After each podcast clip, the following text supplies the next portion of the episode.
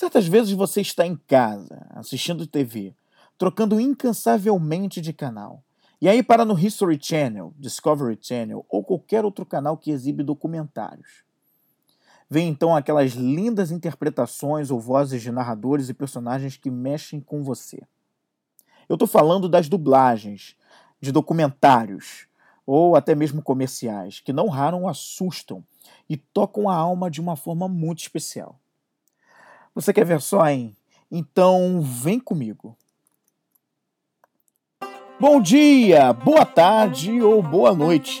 Bem-vindo ao podcast Vem Comigo, que trata de entrevistas com anônimos com histórias de valor ou humor, músicos ou bandas pouco conhecidos por aqui e também comportamento.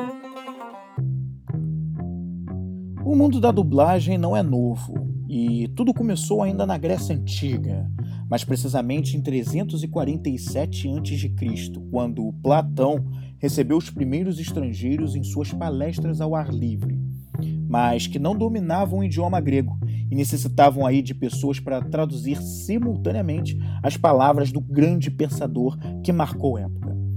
Séculos depois, com a chegada da televisão, essas técnicas ganharam áreas de design profissional e passaram a ser adotadas em filmes, séries e documentários que eram disseminados pelo mundo inteiro, fazendo com que conteúdos jamais pensados em idiomas diferentes da produção original pudessem atingir um número ainda maior de pessoas.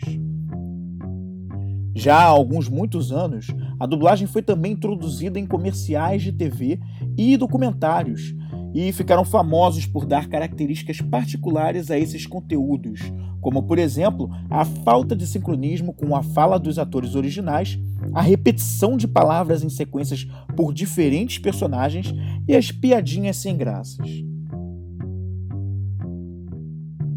Nos anos 90, se popularizou o televendas que começava antes dos Cavaleiros do Zodíaco, lá na Rede Manchete.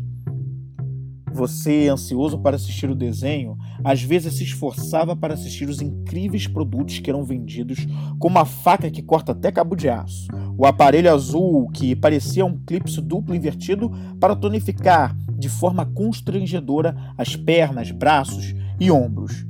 E também aquele incrível aparelho que fazia você ouvir a agulha caindo lá do outro lado da sala. No caso dos comerciais, tudo era sempre incrível. Aliás, incrível era a palavra mais utilizada para descrever os produtos que estavam sendo vendidos. Sempre com a entonação: Poxa, é incrível. Sim, é, é incrível. Nos documentários, os casos eram ainda mais graves. Os atores se metiam nas mais doidas narrações, como Sabe, eu uh, sempre venho aqui, nós sempre escolhemos esse lugar para uh, trazer os nossos amigos e caçar alguns tigres da Etiópia. Bem, eu, eu me divirto muito. Isso é muito, muito legal. O cara falou tudo isso, mas a boca dele pouco se mexeu. Além disso, em alguns momentos, a boca estava fechada e, mesmo assim, algo era dito pelo dublador. Como isso é possível, hein? Sem contar que se a história tem crianças, as vozes delas muitas vezes eram inacreditáveis. Muitas foram as vezes que as vozes de crianças de 10 anos eram dubladas como se elas tivessem 3 anos de idade. E o contrário também ac acontecia. A fala pausada é uma das marcas da dublagem de documentários. E não raro, você se irrita com o personagem, porque gostaria que ele te dissesse algo logo, mas é sempre bem demorado, bem pausado. Tudo sempre é repetido e as ações mais bobas são incrivelmente elogiadas centenas de vezes. Quer ver um exemplo? Olha essa narração, olha esse diálogo aqui. Eu estou indo para casa da minha avó hoje e isso é muito, muito legal. A minha avó me dá comida o dia inteiro e eu vou para casa dela ainda hoje. Puxa, isso é muito legal. Eu vou poder comer bastante lá, porque na casa dos meus pais eles não me deixam comer tanto. Chegando na casa da avó, ela diria: Oh, meu netinho chegou! Ele é tão lindo! Não é incrível? Oi, vó! Oi, San. Preparado para comer na casa da vovó? Seus pais não deixam você comer tanto. não mesmo. Viu só?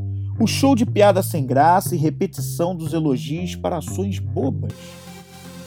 E esse foi mais um episódio comportamental do Vem Comigo, que une histórias do cotidiano, comportamento e inutilidade sem perder o foco na cultura. Quer sugerir temas? Quer saber mais sobre esse episódio? Quer, enfim, dar uma opinião sobre tudo que você está ouvindo? Então coloca aqui nos comentários e não deixe de dar o seu feedcrel na gente. Até o próximo programa e vem comigo!